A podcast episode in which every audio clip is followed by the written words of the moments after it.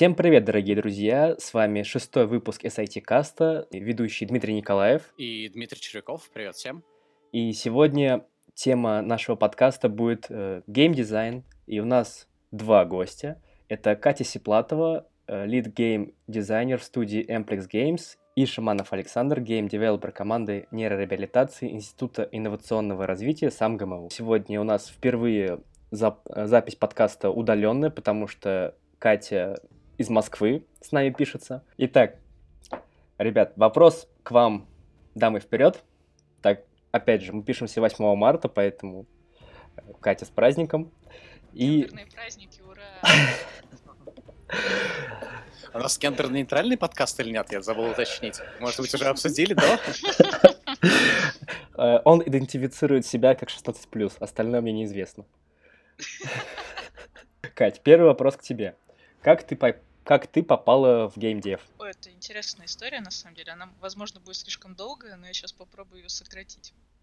Я училась э, в РХТУ в Москве на специальности информационной технологии, то есть я, по сути, программист по образованию.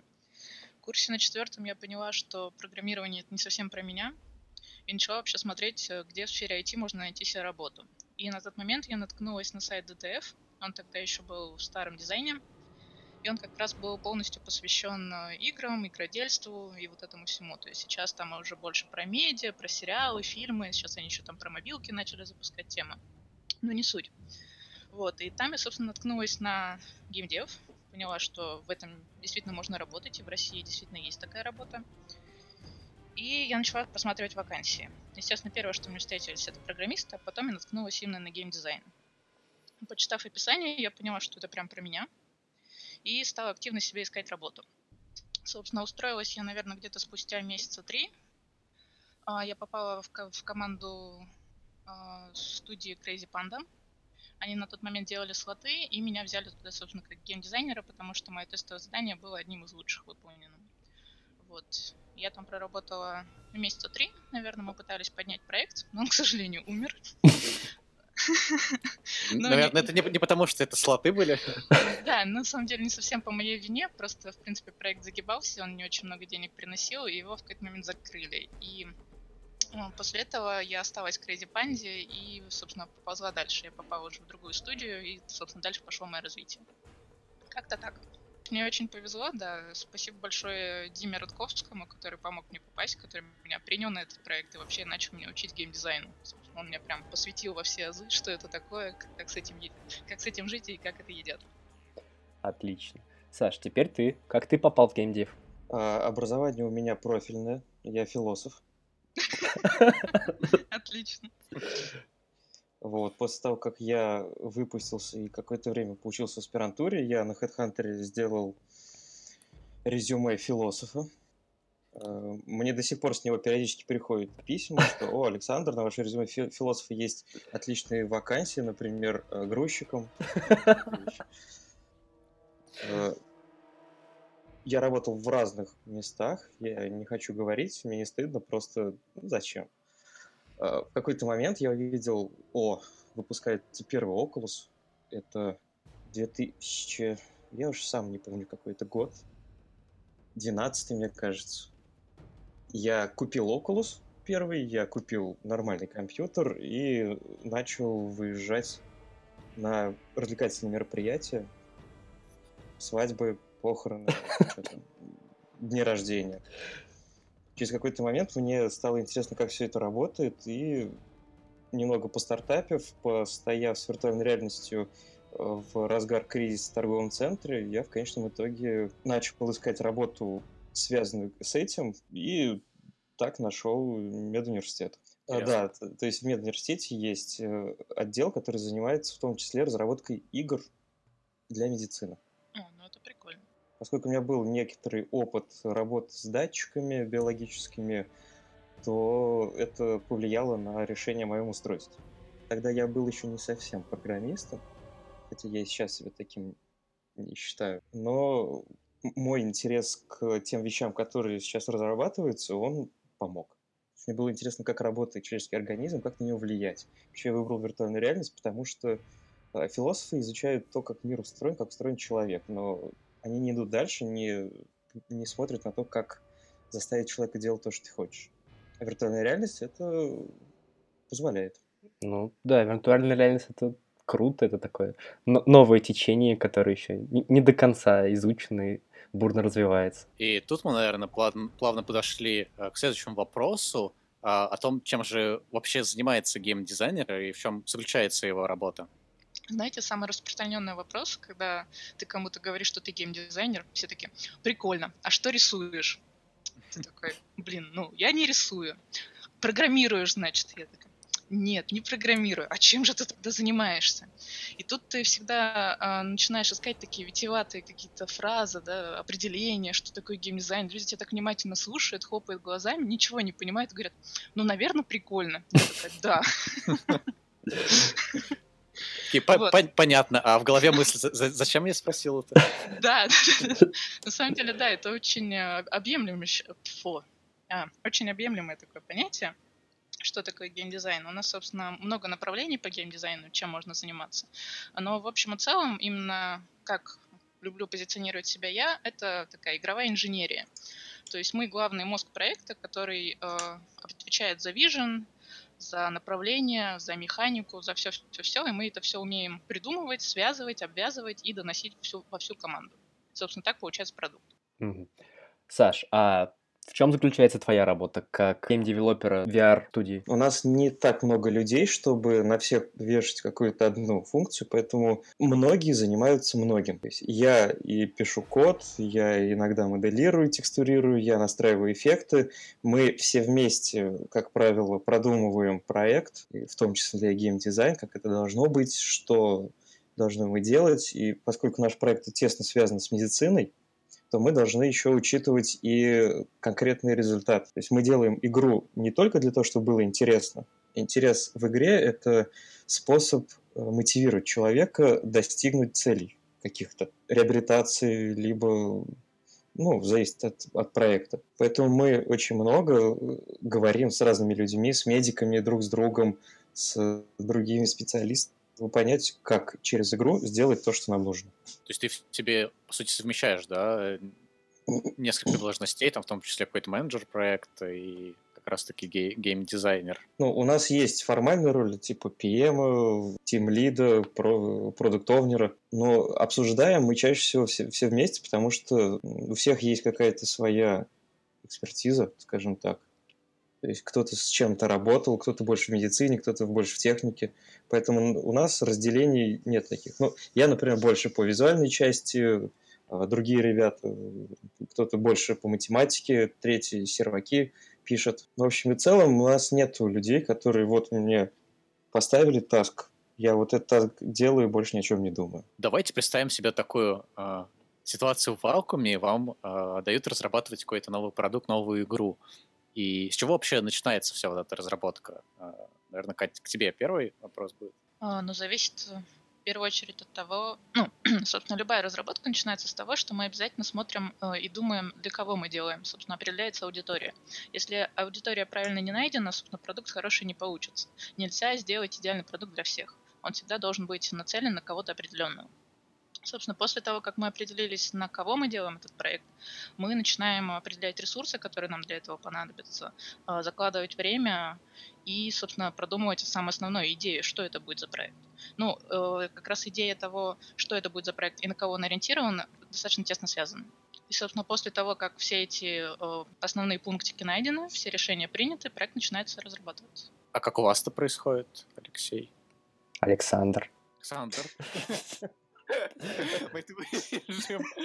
Нам нужна кнопка это бейп, неверно. Ну, Все начинается с уважения, конечно. С того, что э, учите друг друга зовут. Ну, у нас игра, как правило, связана с каким-то оборудованием. То есть чисто самой по себе игры ну, мы не делаем. То есть либо это Э, вот у нас был проект вертикализатор, где было устройство, которое подает давление на стопы, и мы должны были сделать виртуальную реальность, которая с этим работает. Поэтому мы смотрели на, собственно, то, как эта штука работает, смотрели на действия, которые должны из этого вылиться, и на задачи. э, по реабилитации. Э, другой проект, мы использовали оптический трекинг для геймификации ЛФК у детей с ДЦП. И там тоже у нас задача первая, чтобы человеку было интересно, второе, через этот интерес заставить человека, ребенка, делать какие-то определенные действия. То есть мы, наши игры не будут продаваться в Стиме, наши игры не будут доходить до конечного потребителя, потому что мы делаем их для владельцев каких-то клиник, либо это людей, которые могут себе на дом купить, но не потому, что они хотят поиграть, а потому что у них есть реальная необходимость в реабилитации. Поэтому у нас подход не рыночный. У нас ну, подход визуализации как бы цели. Смотри, а, не совсем. У вас так и получается, что у вас просто заранее уже определена аудитория, и вы сразу знаете, что этой аудитории нужно и какой продукт вы будете задавать. По сути, плюс-минус тот же принцип. Просто у вас узкая направленность сразу. Да, и у нас другие метрики. Э, наши метрики – это научные исследования. Клиника не будет смотреть на геймплей, на графику, еще на что-то. Клинике важно сертификат, который говорит, да, Э, больные как мухи выздоравливают. Именно благодаря этому сертификату их будут покупать. Но мы, имея какую-то все-таки гордость разработчика, хотим сделать хороший продукт. И мы это стараемся делать. Как раз, к слову о продуктах, э, после одного из метапов, когда мы сидели в баре на автопате, ты рассказывал про особенности текстур э, игр, для игр под VR и для ну, классических игр, в которые играл каждый из нас. И расскажи, пожалуйста, в чем различие текстур для игр под VR и для обычных? Это я открыл еще в самом начале, когда только первый Oculus появился, и появился э, Doom VR под него. И до сих пор ничего не изменилось. Э, многие технологии игровые настроены на то, чтобы обмануть человека, в том числе нормал мапы какие-нибудь, либо параллакс, э, который создает ощущение фактуры поверхности. И когда ты смотришь в шлеме на какую-нибудь поверхность, которая широко использует такие технологии, ты видишь обеими глазами, и для тебя это выглядит как фотообои. Иллюзия объема теряется. И Doom третий, который был целиком построен на вот этой новой технологии normal мейпинга, который очень хорошо смотрелся, да и сейчас, кстати, неплохо смотрится на мониторе, выглядел очень дешево на экране. И тогда мы начали изучать и разрабатывать концепции, что важно в VR, что создает погружение. И я по своему опыту, а я игроман со стажем, я понял, что важнее не графика VR, не текстуры и не модели. То есть даже Майнкрафт, в котором нет ничего, VR может превратиться в хоррор. И да, потому что ты, главное, самое главное VR, когда ты что-то делаешь, это закономерность действий. Если ты что-то можешь сделать, ты должен это мочь делать везде. Если ты что-то не можешь, то опять же нет. И эта закономерность должна браться из реального мира. Банально, мой любимый пример. Если ты идешь на кухню, видишь кипящий чайник, дотрагиваешься до него, и он холодный, о чем ты подумаешь? Что давление очень низкое. Нет, тебя обманули. Если низкое давление, то и ты бы не дышал. Но Я подумал, случае... что там жидкий азот налит. От него тоже такие испарения. Чертовы эрудированные Ну, в общем и целом, ты начнешь задумываться, что-то не так с физикой. Да, в целом, еще да. что-то, может быть, меня накачали наркотиками, либо еще ну, что-то не то. Ты начнешь исследовать. И если в реальности дойти до осознания того, что ты в матрице не так просто, то современная виртуальная реальность, она достаточно хрупкая и любое несоответствие может убить эту иллюзию. Поэтому в игре должно быть мало всего, но все должно работать одинаково. Как мы просто глубоко ушли от текстур в понимание атмосферности, да, и погружения. Это интересно. Мне показалось, мы как-то в философию начали углубляться, и вот там что-то ну, из Бодрияра уже пошло. Но с нами же философ сидит. Да. Нет, я просто хотел, да, отойти чуть в сторону, прям на секундочку, что ну, все же знают, что сейчас электромобили правят миром и захватывают рынок. И там есть одна большая проблема. Когда ты ускоряешься, ты этого не слышишь. Ты едешь в огромной коробке, которая несет тебя с большой скоростью, и все ощущения чувствует лишь твой мозжечок. И у людей часто тошнота происходит, потому что мозг не чувствует соответствия между скоростью, там, ревом двигателя и другими органами чувств. И для этого выпустили специальные очки с водой внутри, которые дает глазам понять, что происходит ускорение чтобы они глазами Погоди, понимали. Это, это же все сила привычки, на самом деле. Даже если сейчас посмотреть на современных детей, которые впервые видят там старые телефоны вот эти, да, кассетные, круговые, смотрят на них сумасшедшими глазами, они не понимают, как это работает и что это такое. И то же самое и здесь. Когда-нибудь, э, собственно, люди настолько к этому привыкнут, что им не нужны будут ни очки, ни какие-то дополнительные стабилизаторы. Они просто сами будут понимать, что они в ускорении. Или там, я не знаю, что они еще будут делать. Парить, летать. Ну вот как раз да, Кать. Следующий вопрос у меня к тебе. Э, расскажи вкратце, что такое геймдизайн и как отличить хороший геймдизайн от плохого. Ох. Ну, можно не вкратце, у нас не лимитировано время. Ну, я понимаю, это непростой вопрос. Ну, что такое в целом геймдизайн, я попыталась э, объяснить до этого. Собственно, геймдизайнер — это который как раз делает вот это все. Основная сфера наших задач — это в первую очередь документация. То есть э, плохо, когда на проекте вообще нет документации. То есть люди не знают, что они делают, по каким правилам они делают, у них нет каких-то заложенных границ, в пределах которых им надо двигаться и расширяться. И вот это все. И как бы геймдизайнер — это основной такой летописец.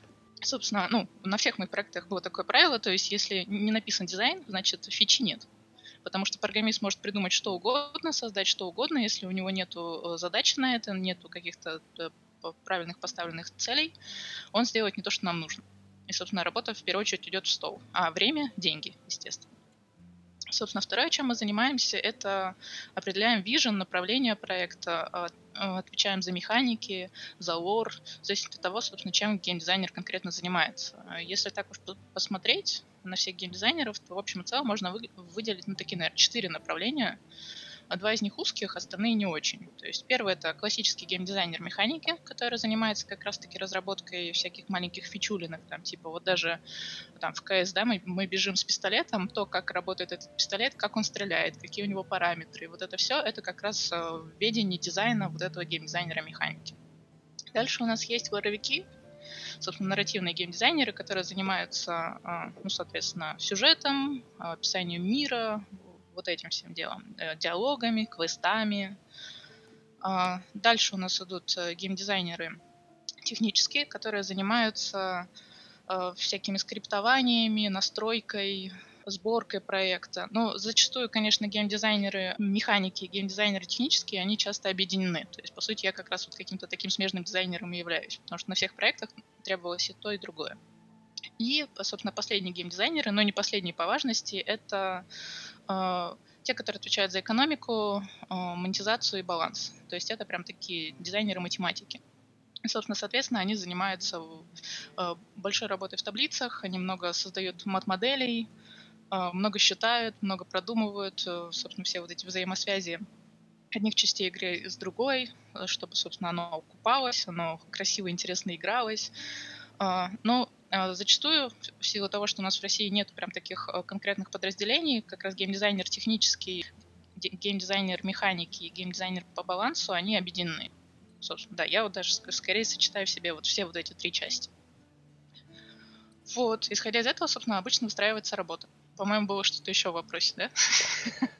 Ну да, как отличить хороший геймдизайн от плохого. А, хорошо от, от плохого. Ну, собственно, как, как в любой работе, если ты хорошо делаешь свою работу, она выглядит хорошо. Если ты делаешь ее хреново, она будет хреновая. Ну, не всегда. Иногда ну, делаешь хорошо, а вышло сразу хреново. Потому что кто-то где-то нафиговничал. А, насколько хорошо, собственно, работает геймдизайнер, здесь э, сложно оценить. Как раз-таки это зависит от конечного результата продукта, конечной игры. Собственно, если ты играешь и чувствуешь, что что-то пошло не так, у тебя где-то, допустим, если смотреть на работу балансера, если у тебя избыток какой-то валюты накапливается, значит, плохо посчитано и не играется, то есть тебе некуда сливать это все если какая-то механика тебя бесит, и тебе ты не превозмогаешь себя, собственно, э, там, проходя какой-то уровень или убивая каких-то мобов, неписи в игре, а ты скорее злишься на себя и на игру, то это плохо сделана механика, соответственно. Если тебе не нравится читать слишком много, сложный текст, неинтересный квест, собственно, это тоже плохо сделана работа воровика. Если у тебя где-то возникнет баги, которые тебя просто блокируют и не дают тебе спокойно играть, это плохо сделан технический геймдизайн, собственно. Как-то так. Все познается, собственно, в том, что в итоге получилось. Э, можно, конечно, долго рассуждать о классических ошибках геймдизайнеров, но на, это, на эту тему написано столько статей, при желании их все можно прочитать. Если я сейчас буду об, об этом рассказывать, это будет очень долго. Согласно, согласно опросу Stack Overflow, э, геймдизайном занимается только 5% разработчиков, но при этом зарплаты геймдизайнеров в среднем ну, довольно низкие относительно остальных людей, участвовавших в голосовании. Там джависты, сишники, вот это все. И что вы думаете на этот счет? И считаете ли вы, что приходится жертвовать деньгами ради любимого дела? Ну, в России, на самом деле, а, я зачастую заметила, очень любят экономить на геймдизайне, но не экономят на техниках и арте. Из-за этого зачастую игры получаются не очень хорошие, потому что нанимают джуниоров, которые либо впервые видят проект, вообще впервые занимаются геймдизайном, либо только-только начали этим заниматься, еще не приобрели достаточного опыта, и получаются действительно не очень хорошие проекты, не очень хорошие игры. И это очень грустно и жаль что, в принципе, руководство не понимает, что геймдизайнеры тоже важны, и чтобы получить действительно здоровский продукт, который всем понравится, нужна хорошая идея и нужна хорошая поддержка головой и руками. Саша, ты что думаешь? Мне сложно об этом говорить, потому что я не совсем в этом рынке разделение обязанностей, я не знаю, какие там суммы. Хорошо, тогда давайте поговорим, собственно, о самом продукте, об играх. А, вы вообще сами как любите играть а, в компьютерные игры? А, делаете ли вы это так же, как до того, как стали разрабатывать их, и что-то изменилось? Допустим, если взять мой пример, да, я мобильный разработчик, и раньше я довольно, ну, как обычно люди относился к мобильным приложениям, то сейчас я могу э, взять и залипнуть в какую-то анимацию, либо переход с одного экрана какой-то неровный, и у меня от этого просто дергается глаз. Есть ли у вас какие-то такие э, странности в, в играх? Ну, это, это называется профессиональная деформация.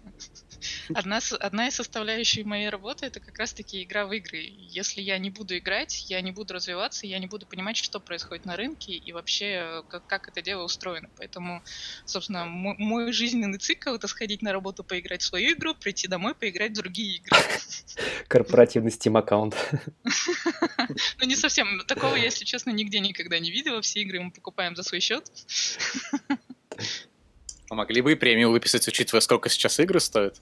Ну, да. Ну, все зависит от, от работодателя. Нет, но иногда у нас устраивают э, в моей старой студии в Mail.ru, а мы периодически дарили друг другу игры, либо устраивали какие-нибудь конкурсы на какой-нибудь там предельный лимит по количеству игр, которые тебе могут в итоге подарить, если ты выиграешь. Неплохо. Саша, ты любишь играть в игры? Ну, как сказать, любит ли алкоголик пить? Ну, он вынужден... от этого или наслаждается. Он этим живет. Я очень люблю игры. Я на компьютере буквально с двух лет.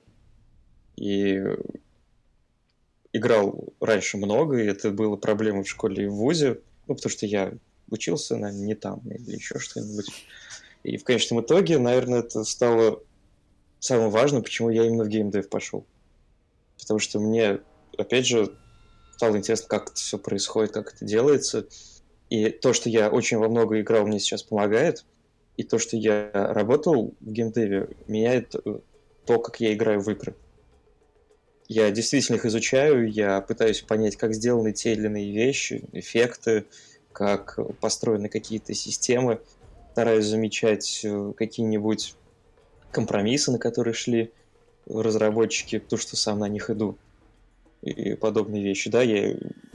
играть это часть моей работы сейчас. Вот еще, кстати, про профессиональную деформацию. Интересная тема. Мы когда с моим, моим молодым человеком играем, я тоже, собственно, начала обращать, ну, начала его учить обращать внимание на какие-то тонкости в играх. И когда он в итоге спустя некоторое время тоже стал все это замечать, сказал, зачем ты вообще мне об этом начала говорить? Я теперь постоянно смотрю только на то, как это сделано, я не наслаждаюсь этой игрой. Я такая, ну в смысле? Ты можешь продолжать наслаждаться, но просто ты теперь видишь маленькие тонкости.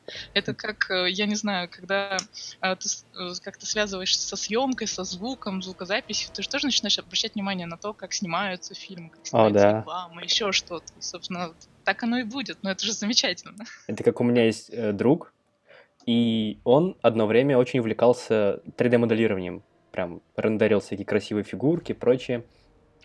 И вышел фильм «Аватар». с точки, ну, с технической точки зрения очень крутой. И мы такие встречаемся после просмотра через там какое-то время, и я ему рассказываю, какой классный фильм, интересно, все там туда-сюда, вот. А он мне говорит, да, там волосы классно отрендерены, прям реалистично. Я такой, стоп, стоп, как бы фильм, сюжет. Он говорит, нет, смотри, видишь глаз?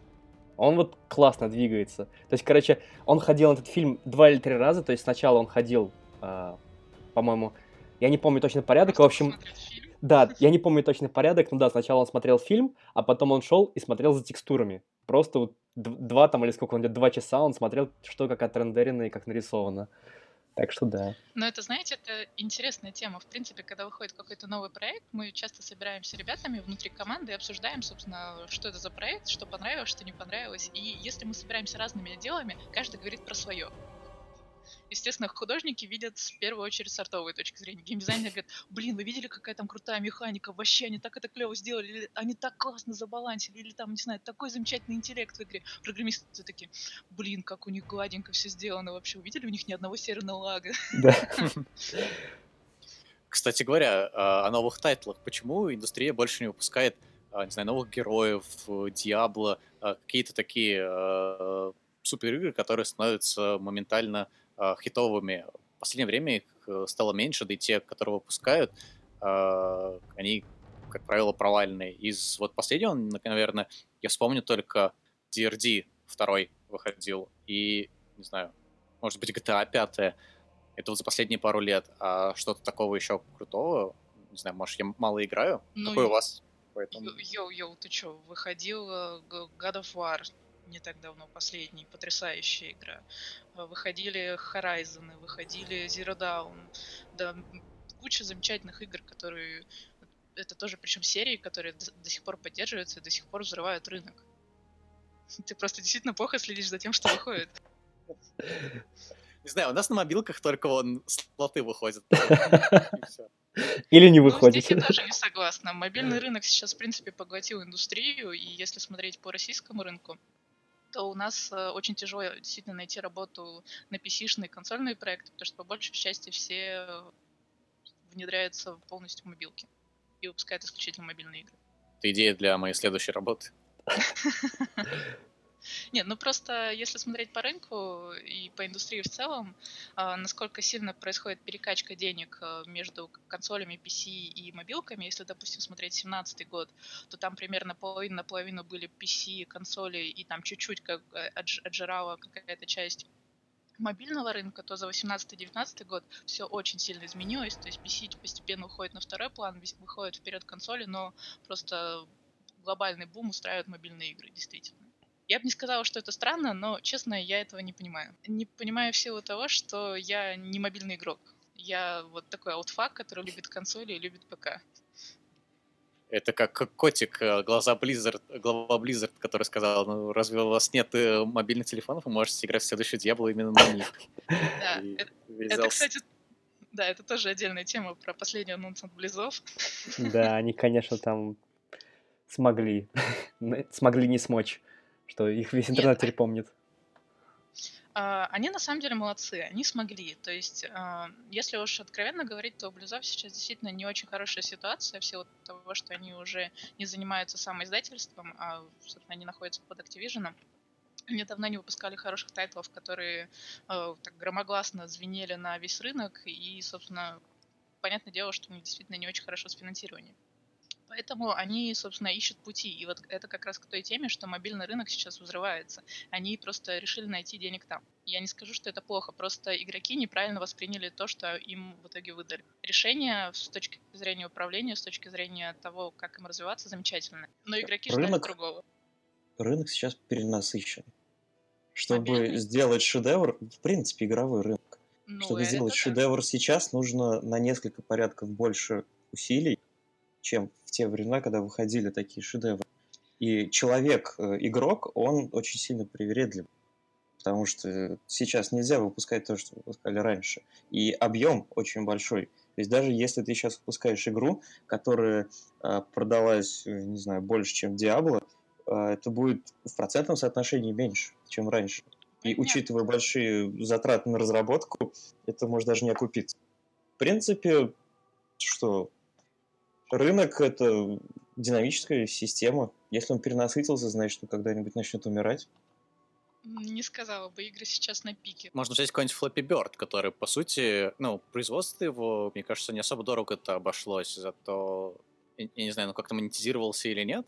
Да, Реклама. Он монетизировался. Да. Нет, здесь на самом деле все очень сильно зависит зачастую от успешности. То есть не всегда, э, как, как бы это странно ни звучало, не всегда возможно предугадать, что выстрелит, а что нет. Допустим, недавний запуск э, Apex Legends, это во- вообще просто же нонсенс какой-то был. А У них не было никакого маркетинга, они вообще ничего не делали. Они просто взяли, анонсировали день в день проект, выпустили, и он просто взорвал интернет. Ну да, я, кстати, тоже удивился, что они э, такие говорят, мы представляем вам новый проект, и он стартует сегодня. Внезапно. Причем для бесплатной игры он очень хорош. Прям, Да, при том, что они же сами не, не, на самом деле не ожидали таких результатов, что настолько они взорвут все. Это круто. ну потому что это такой Fortnite, лишенный надоедливых недостатков. Не совсем.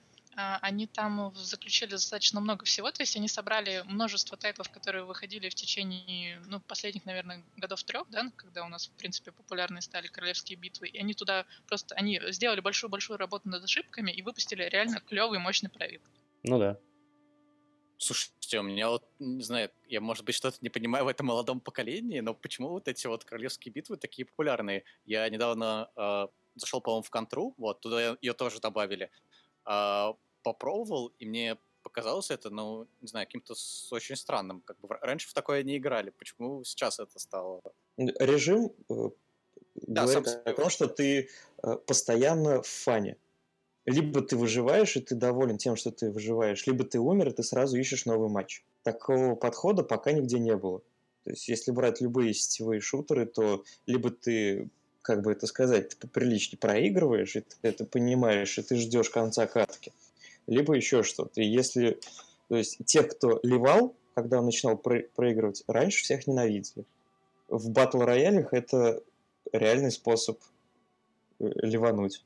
Ну, потому что все, ты проиграл, все, ты жмешь кнопку, через 10 секунд ты в новой игре. И ты играешь, играешь, играешь, играешь до тех пор, пока тебе не надоест, и постоянно ты, ты в выигрыше, потому что ты понимаешь шансы батл вот этого вы- выигрыша, э, он очень мал. Ты от проигрыша не получаешь тех негативных эмоций, как от проигрыша в командной игре стенка на стенку, типа Overwatch или Counter, потому что там шанс 50 на 50. Ты тратишь 10 минут, и ты либо молодец, либо нет. Да, согласна. Это очень удобно сессион. Ну, не совсем. Зависит, на самом деле, еще от продукта. Допустим, в PUBG ты чувствуешь расстройство, когда тебя подбили, потому что там немножко э, другой, другая скорость игры. Э, такие, как Apex и Fortnite, там действительно у тебя все происходит очень быстро, ты не успеваешь расстроиться. Ты просто действительно берешь и идешь в другую катку. Ну, еще королевские битвы искореняют кемперов, потому что если ты изначально не в центре круга, ты должен двигаться, вынужден двигаться. И это классно. То есть нет таких, которые там, как в контре, сядут где-нибудь в углу со снайперкой и стригут фраги.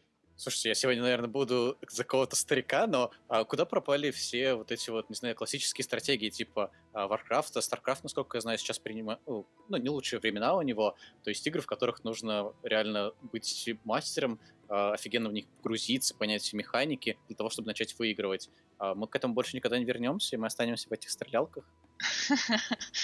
Ну, естественно, все очень расширяется, все зависит от аудитории, которая подрастает и которой это интересно. Собственно, на тот момент это было интересно одной аудитории. Я бы не сказала, что эти игры вымерли. Их до сих пор выпускают. Выпускают периодически хорошие. Но просто та аудитория, которой это интересно, она очень сильно сузилась. И она больше как раз на вот тех старых аутфагах, которые очень любили. В этом нет ничего страшного. Посмотрите на современные фильмы. Если раньше мы больше видели да, таких глубоких философских фильмов, в которых ты задумывался, тебя что-то прям трогало за душу. Здесь ты просто хо- приходишь в кино, там бух, бах, бабах, такие все, короче, взрывалки, красивые какие-то эффекты. Ты такой пришел, такой, вау, и ушел. Собственно, игры примерно вот в ту же стезю сейчас двигаются. У людей мало времени. И э, ты за час можешь пройти несколько локаций в шут, либо одну локацию стратегии. И люди выбирают шутеры или что-нибудь такое. Шутер динамичнее и подвижнее просто. Ну, ну, я вот тоже замечал, например, что, допустим, зовут меня в какую-нибудь MMORPG поиграть. И я понимаю, что, во-первых, она займет много времени, во-вторых, она сож- сожрет мою жизнь. Поэтому проще зайти в какой-нибудь условный Call of Duty, сыграть три матча по 10 минут и выйти, ну, как бы все. Жа- игровая жажда утолена, можно заканчивать. А Получив свою долю домоф- доф- дофамина. да-да-да, именно так. То есть сейчас, приходя вечером, особо много времени не- нет чаще всего, и ты выбираешь что-то такое сессионное, что-то такое короткое. Поэтому получается так, что чем короче игра, тем лучше. Поэтому на стратегии людей время и желание находится не всегда. Людям нужно х- хлеба и зрелищ. Но за счет быстрого геймплея они это и получают.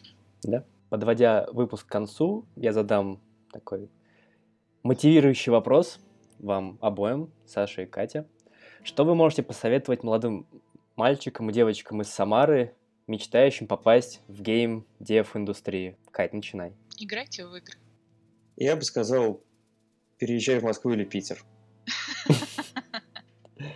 Это Ну, я а живу в Самаре, да. Вот это хороший план, мне он к душе. Ну, я смотрю все мероприятия, какие-то хакатоны и прочие вещи, обучение, оно в основном в Москве и в Питере сконцентрировано.